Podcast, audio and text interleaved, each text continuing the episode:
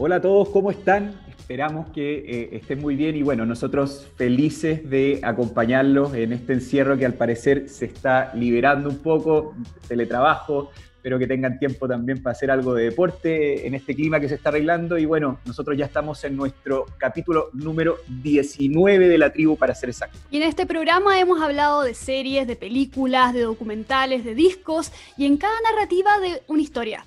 En este capítulo entraremos de lleno en historia como materia, para revisar la vida de dos personajes claves en la historia de los Estados Unidos, George Washington y Ulysses Grant, a través de dos miniseries realizadas por History Channel, cuyos nombres son precisamente Washington y Grant. Hay mucho que conversar, así que no perdamos tiempo y vamos directamente con la presentación para luego tener a nuestro tremendo invitado de este capítulo. Yo soy Ricardo Neumann. Yo soy Sasha Hanek y esto es La Tribu. No nos gustan los encantadores de serpientes. Se nos para la pluma cuando nos quieren pintar la cara. Nuestro tótem sagrado es la libertad y sacamos la voz fuerte para defenderla. ¿Tontos graves? Nah. Nos encanta reunirnos en la hoguera para hablar de música, serie y otros ritos que le gustan a la tribu. Bien, partamos dando algunos antecedentes de las producciones que analizaremos. Washington es una miniserie de tres partes dirigida por Royal Ryan, guionizada por la historiadora Doris Kearns, la misma que escribió Team of Rivals, el libro que inspiró a Steven Spielberg para la película Lincoln.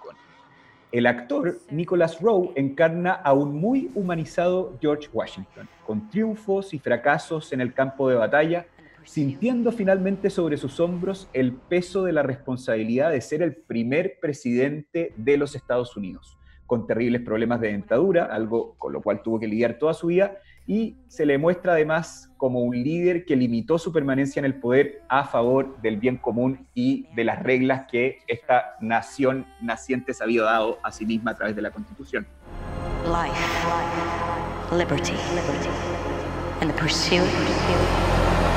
Por otro lado, Grant también es una miniserie de tres capítulos dirigida por el fotógrafo y documentalista británico Malcolm Benville.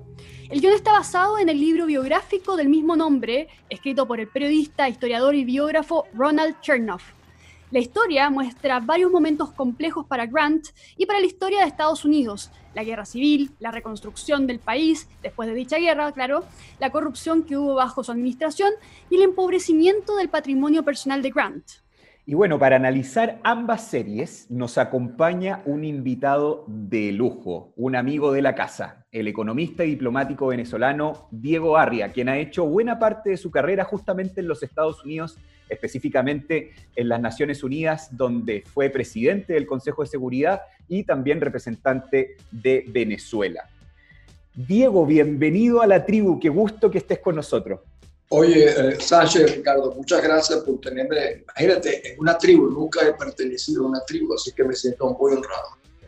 Para nosotros es un honor tenerte aquí alrededor de esta hoguera digital eh, que tratamos de generar a través de historias, de series, de documentales. Y justamente yo quería partir con, la pregunta clásica. ¿Qué fue lo que te llamó la atención de estas miniseries, eh, Washington y, Grant? Fíjate, primero yo veo una lección eh, en lo que es la, figura de Washington, de cómo fue posible con 13 provincias, una América que eran en el fondo como 13 pequeños países, tuviesen la capacidad de unirlos en un momento dado para crear eh, la Federación de los Estados Unidos. En, en, Washington es un personaje, curiosamente, que lo promueve el propio imperio británico, porque Washington era miembro de la milicia de Virginia, su estado natal, pero nunca los británicos quisieron dar una comisión dentro del ejército formal inglés. Y eso lo va empujando hasta que finalmente se marcha. Eh, y se regresa a lo que era su ocupación que él consideraba fundamental, que era ser un farmer, un granjero, porque esa era su pasión y además él veía que era la única posibilidad, porque era un hombre que no tenía medios económicos, una posibilidad de que realmente pudiese tener un ingreso importante y se dedica a buscar espacios, tierra, etcétera, en Virginia.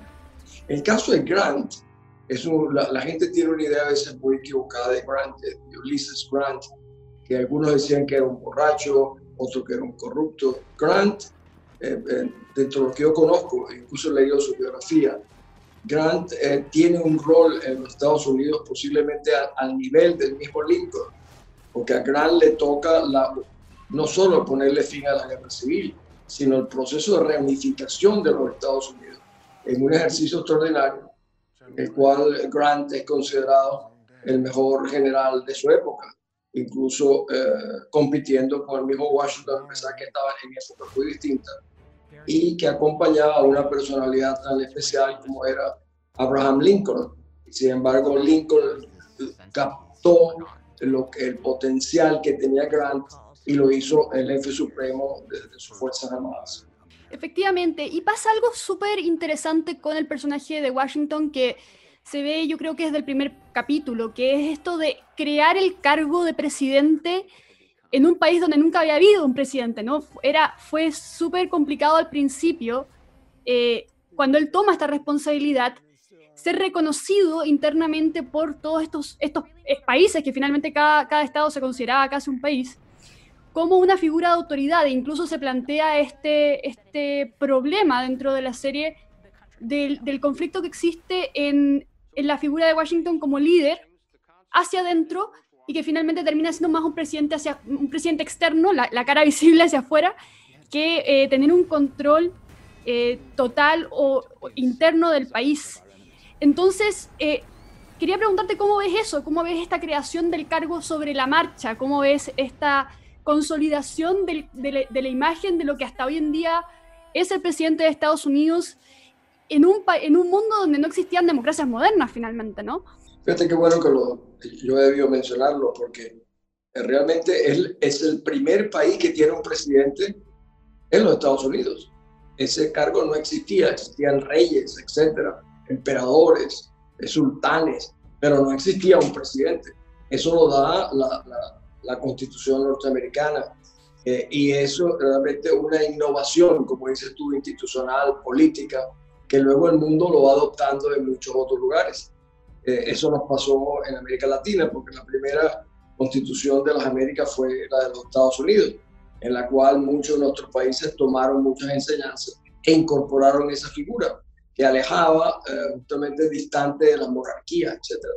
Eso fue para mí una construcción muy importante que, que estaba reñido con lo que eran los cargos de la época, de que este, monárquicos, etcétera, Washington le pone, o la constitución norteamericana, le pone un fin a esa, a esa norma. Muchos de, de, los padres fundadores de Estados Unidos justamente se referían al proceso de independencia y después consolidación nacional de, esta, de este nuevo país eh, como un experimento, The American Experiment. Había que ir armando eh, un país sobre la marcha que no tenía antecedentes institucionales previos más allá de la monarquía y eh, justamente quiero llevarte ahí a un plano en donde justamente cuál es el rol de las instituciones, de una nueva constitución, el respeto a las leyes, el hecho de que un presidente llegue al poder, pero que sea capaz también de dejarlo en un tiempo determinado, algo que hasta ese momento era raro con la figura del rey. ¿Cómo de alguna manera tú crees que eh, la consolidación cultural de una nación eh, se puede justamente eh, aterrizar con consolidación institucional, partiendo por la constitución. Fíjate, me recuerdo que el rey de Inglaterra, que era Jorge III, ¿no? Tercero, sí, dijo cuando supo que Washington no quería ser más reelegido y que dijo, caramba, esto es, esto es algo increíble, o sea, era inconcebible que una persona a cargo de un país voluntariamente dejara de servirlo. Eh, yo creo que la, la constitución norteamericana eh, y el ejemplo que Washington dio eh, ha contribuido muchísimo al, proceso político de la gran parte de nuestros países, no necesariamente dando, dándonos la estabilidad que los americanos lograron eh, a lo largo de todos estos años sin interrupciones, fuera de la que tuvieron sin la menor duda la guerra civil norteamericana, que fue una de las peores guerras civiles en cualquier lugar del mundo por su crueldad, con la manera como se combatió, etc. sin embargo, a pesar de eso, sobrevivió el sistema y eh, yo creo que eh, los ejemplos en la historia son muy importantes a seguir y yo creo que lo que, lo que hicieron los Estados Unidos en el manejo de sus leyes y su constitución es muy importante. A pesar, si pones a pensar, Ricardo Sacha, que Washington tenía facetas que eran realmente muy controversiales. Washington sigue siendo dueño de esclavos después de ser presidente. Incluso tenía, si mal no recuerdo, 60 esclavos. Y como había una ley que decía que si estaban liberados por seis meses, dejaban de ser esclavos en, el estado de Virginia, él los mudaba, los mandaba a Pensilvania para que la ley no se le aplicara a él.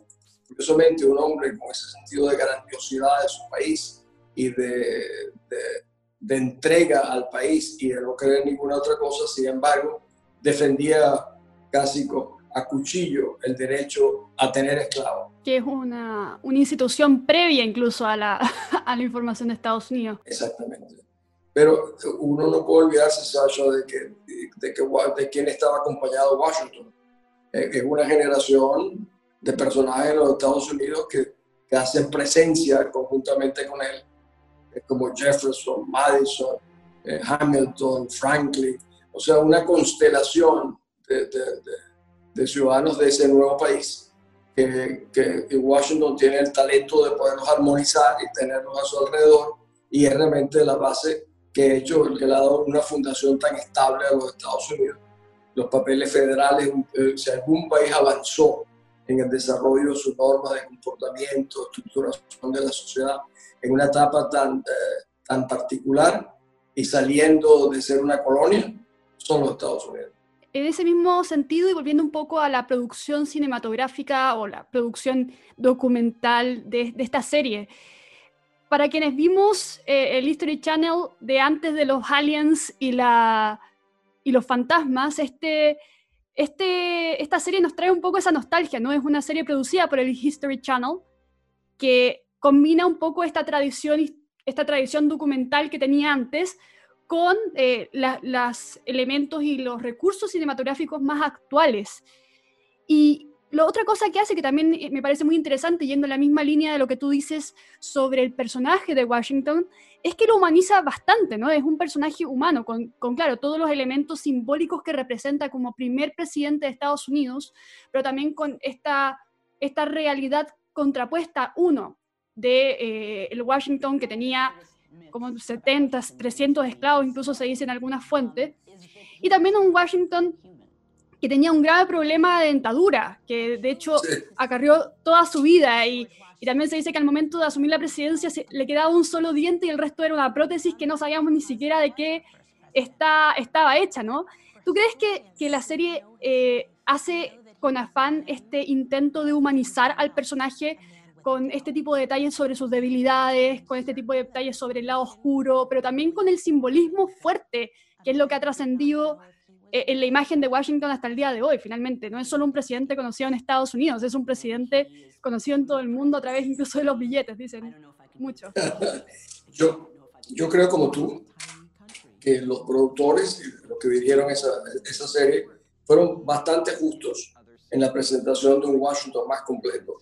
Ahí tú ves al virginiano inicial que batallaba al lado de los ingleses, cuando cambia su orientación y cómo se convierte eh, eh, en muy corto plazo un líder en Estados Unidos.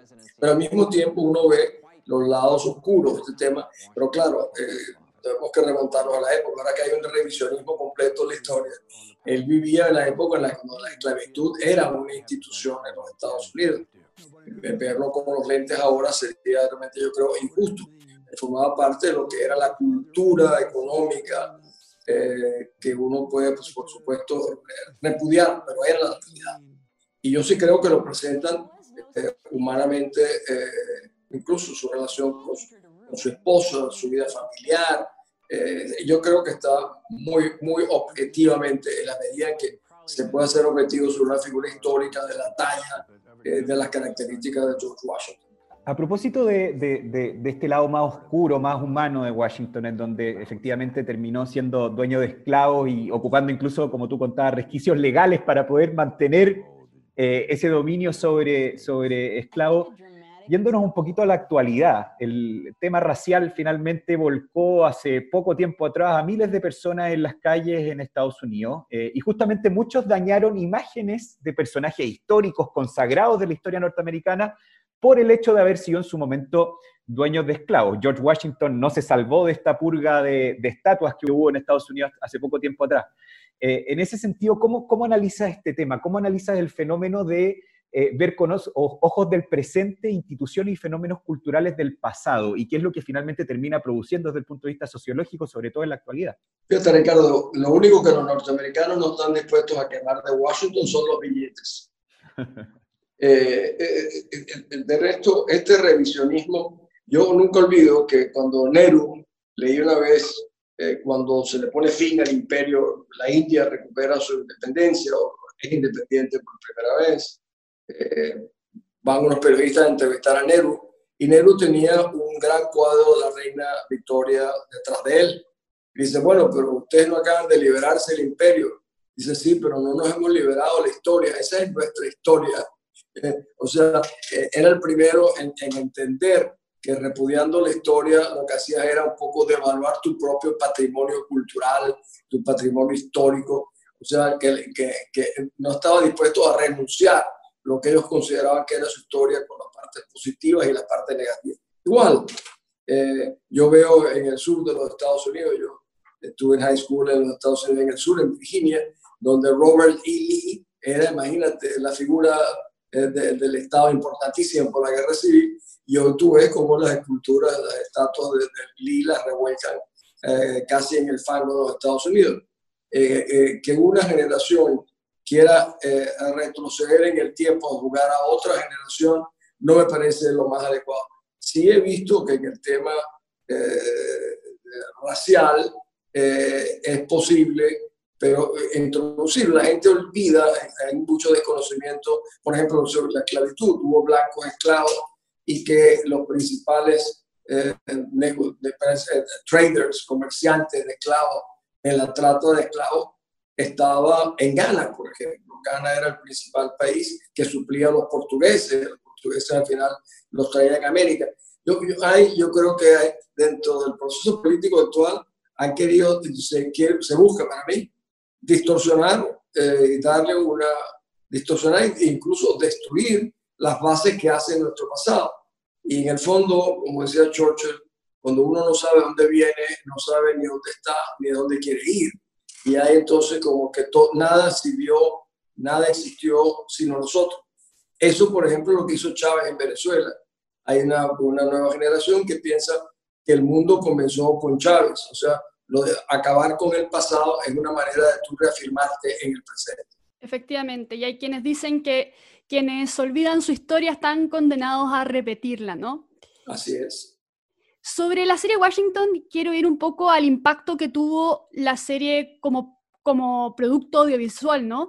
Porque pese a todo este revisionismo histórico que está en Estados Unidos, pese a toda esta tendencia que vemos hoy en día, el conflicto que vemos en Estados Unidos, Washington se convirtió en una de las series más vistas o la más vista en el género de no ficción eh, de los últimos tres años incluso, según, según las estadísticas.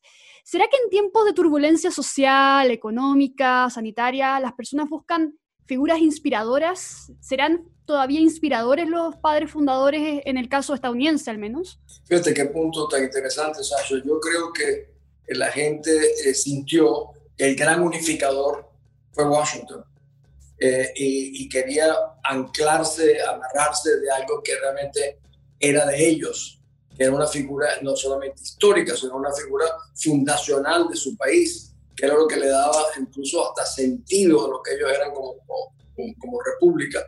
Y, encontraron en Washington, porque una gran porcentaje de los norteamericanos realmente desconocían a George Washington. Y yo creo que esta serie tuvo la, gran importancia de introducirles a un personaje dentro de su casa que era eh, eh, en, en, algunos aspectos, como muchos de ellos, a pesar de que Washington era un, no, no, era un aristócrata virginiano, pero era una persona distinta al, común de los norteamericanos. Yo creo que fue refugiarse en una figura que, que el mundo consideraba extraordinaria. Dijeron, ese es nuestro, de George Washington, y por eso yo creo que corrieron a abrazarse del recuerdo de esa figura histórica.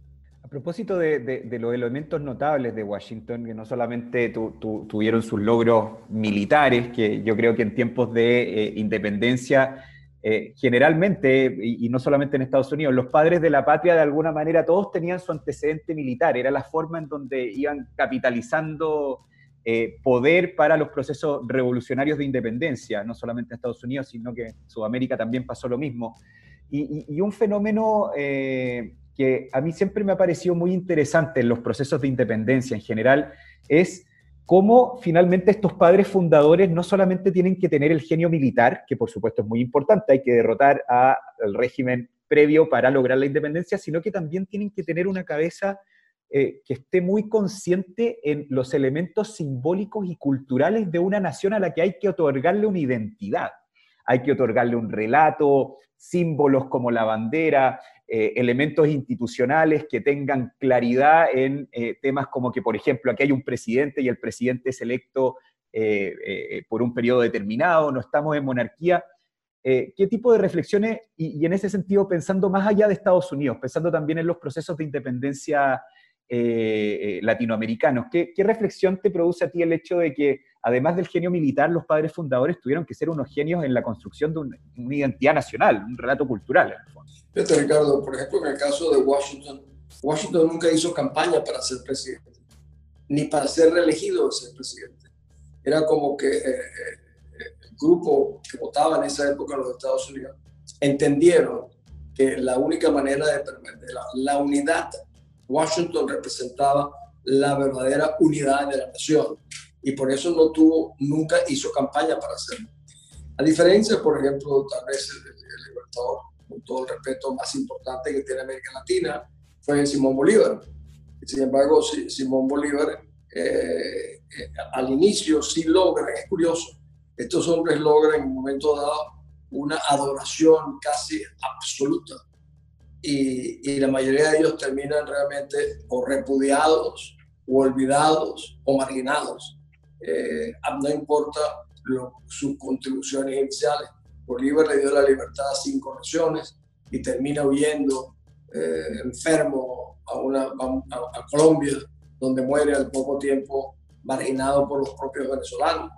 O sea, eh, Washington tuvo la, suerte de poderse vivir y morir dentro de lo que él había creado y, con el reconocimiento de una nación a la cual él le había contribuido a darle la libertad. Esa no ha sido la misma suerte que han corrido la mayoría de los San Martín, como muere fuera de eh, O'Higgins también, todo, la suerte que han corrido los líderes de la independencia en América Latina ha sido muy distinta. Y perdona, ahí solo para complementar a, estas figuras fundadoras, libertadoras, con eh, el relato cultural de nación, de estas naciones que se, se fueron construyendo a partir de sus figuras, ¿qué opinas tú de la, apropiación eh, quizás probablemente injusta que el régimen de, de, Chávez y de Maduro ha hecho sobre, por ejemplo, la figura de, Bolívar. Terrible, Ricardo. Fíjate, yo fui un gran bolivariano, tengo hasta cartas de Libertador. Acaban deformando tanto el Libertador que tú comienzas incluso a sentirte mal de citar a Bolívar porque lo han manoseado de tal manera y lo han, eh, lo han reconvertido en una figura que nunca fue Ahora Bolívar aparece como que era eh, racialmente moreno, de que no era un aristócrata. Bolívar en su momento el hombre más rico, la familia más rica de Venezuela. No aparece como un marginal, hombre, revolucionario, todo lo contrario a lo que fue Bolívar. Esto es penoso porque es parte de ese proceso de negación de la historia, porque en la medida en que uno no conozca su, nuestra propia historia, en esa medida somos más débiles para enfrentar cualquier eh, situación que se presente. Y es lo que ha sucedido en Venezuela. La mayoría de los venezolanos no conocen bien su historia y no saben que nosotros, por ejemplo, eh, tuvimos en un momento dado gente forjando la independencia, te diría al mismo nivel que tenían Hamilton, Jordan, era eh, Franklin, eran los doctores de la época de la Universidad Antigua en Caracas, que tenían un nivel intelectual excepcional. O sea, también tuvimos nosotros la concentración de, hombres muy importantes civiles, que lamentablemente el mismo Bolívar eh, los saca del juego y crea en el fondo una república militar, que nunca hemos dejado de serla desde 1812, que es cuando Bolívar eh, le pone fin a lo que Miranda había iniciado en la independencia venezolana. y eso, eh, eh, esa república militar nos ha perseguido a lo largo de todos estos años, desgraciadamente. Diego, quiero pasar porque tengo entendido que de las miniseries que ha sacado History Channel en los últimos años, Grant es tu favorita. Entonces quiero conversar un poco sobre este personaje que quizás no es tan conocido en América Latina como sí lo es eh, Washington, que el primero que fundó finalmente Estados Unidos y el otro que tuvo que reconstruirlo después de la guerra civil, una guerra civil que dejó una fractura muy fuerte en Estados Unidos. Eh, en tu opinión, ¿cuál crees que es el mejor, el mayor legado de Ulysses Grant dentro de todas las turbulencias que tuvo que enfrentar la guerra civil, la reconstrucción, tuvo acusaciones de corrupción y que además no es reconocido internacionalmente como, como mencionábamos, sí lo es Washington?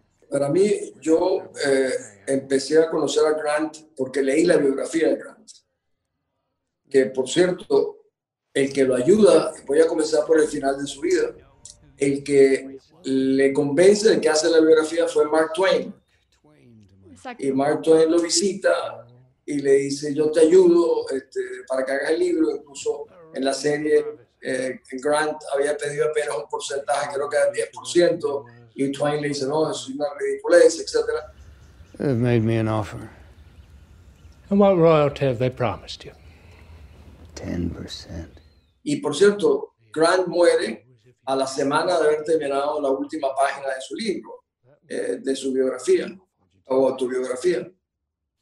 Grant, eh, que era un, también un americano de origen humilde, eh, logra ser llevado a West Point, Grant sale nada menos que la Academia Militar Formal de los Estados Unidos, del cual en poco tiempo eh, eh, su afición al trago eh, confronta una serie de problemas justamente por exceso de consumo de licor y, se ve enfrentado a que le hagan una corte marcial por, eso, por esos hechos o que se dé de baja y se da de baja.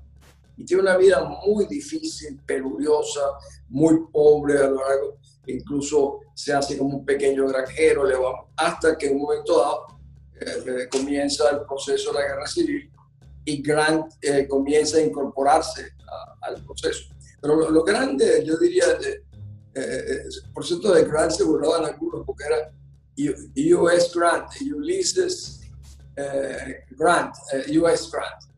Grant es para mí yo te decía al principio, una figura casi como Lincoln, porque Grant es el que le pone no solamente fin a la guerra civil, sino también al mismo tiempo el que inicia el proceso de reconstrucción de los Estados Unidos. Es el que une realmente a la República. Y por cierto, llega a ser dos veces presidente de los Estados Unidos, un hombre que nunca había estado en la política. Este, eh, pero, y también, en el fondo, fue un, un reconocimiento grande de los norteamericanos elegirlo por dos oportunidades. El tema famoso de la corrupción no era de Grant, sino algunos allegados a él. Eh, nunca fue realmente confirmado. Grant muere. Eh, sí, pues la familia de Grant hereda el libro de Grant. Gracias al libro de Grant, la familia pudo vivir mejor su, sus hijos y su esposa, pero no fue porque hubiera acumulado riqueza. Grant es una figura se supone que era el mejor general de la época. Bueno, vence nada menos que Robert E. Lee, que era el general más famoso que había en los Estados Unidos eh, del Sur.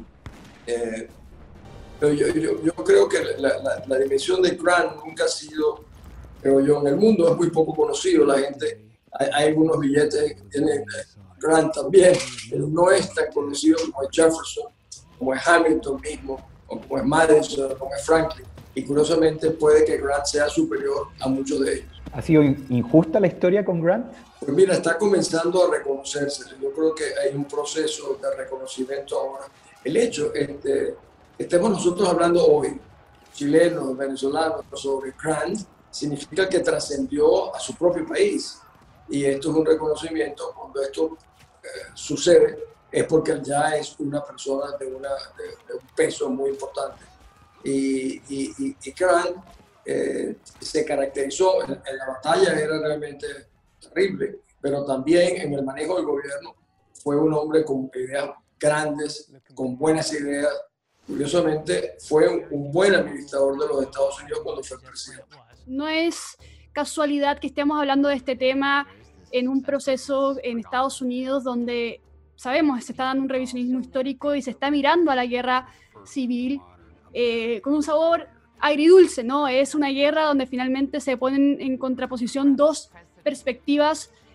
Mucha gente dice que particularmente sobre la esclavitud, y Grant termina siendo victorioso con una visión mucho más quizás liberal de, la manera en que estas personas debieran eh, convivir en el país, un país que ofrecía finalmente un sueño de, de, igualdad ante la ley y, otras condiciones que hacían Estados Unidos muy particular eh, en comparación a otros países.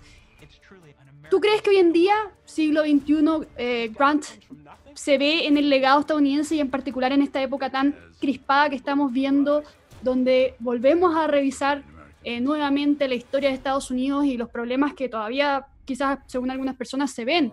Yo creo que, muy, fíjate, sí, muy importante. Por ejemplo, Grant, eh, una de sus grandes construcciones después de la guerra civil es que no toma ninguna retaliación con la gente del sur.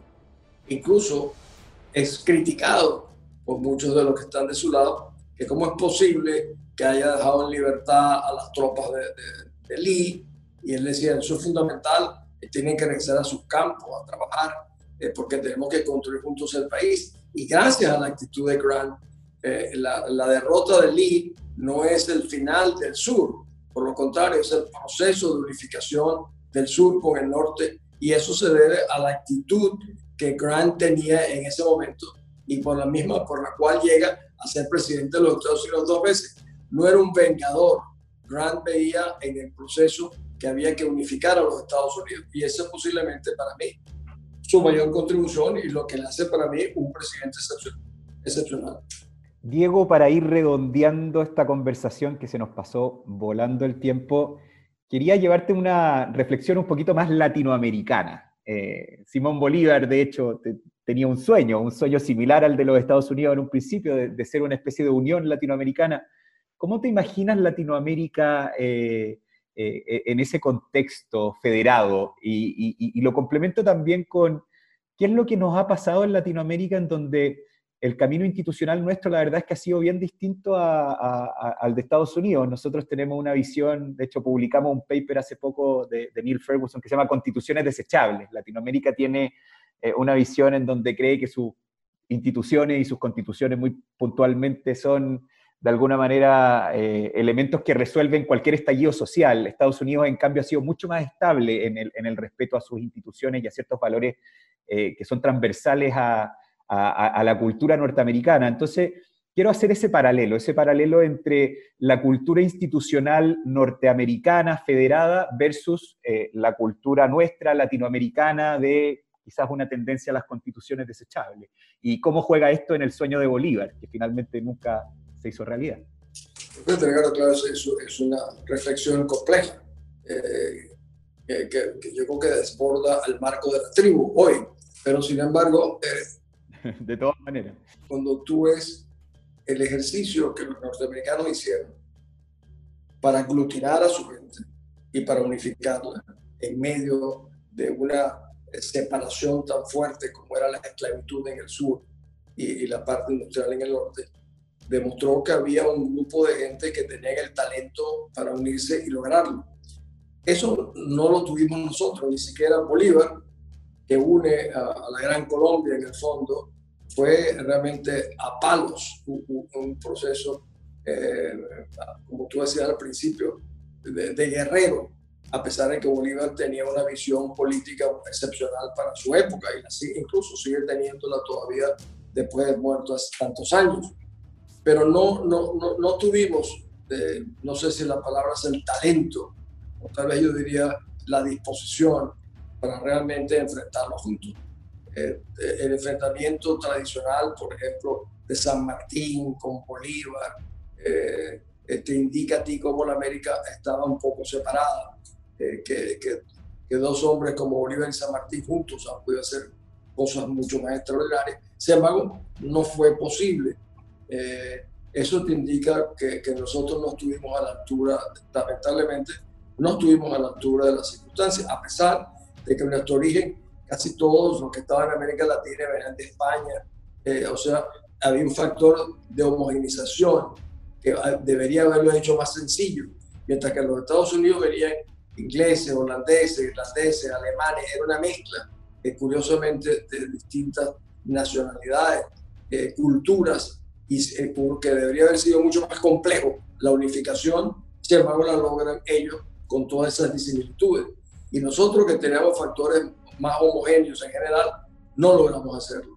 y yo diría que, que la conclusión de esto es que y seguimos todavía en la misma actitud y en la misma disposición de no lograrlo.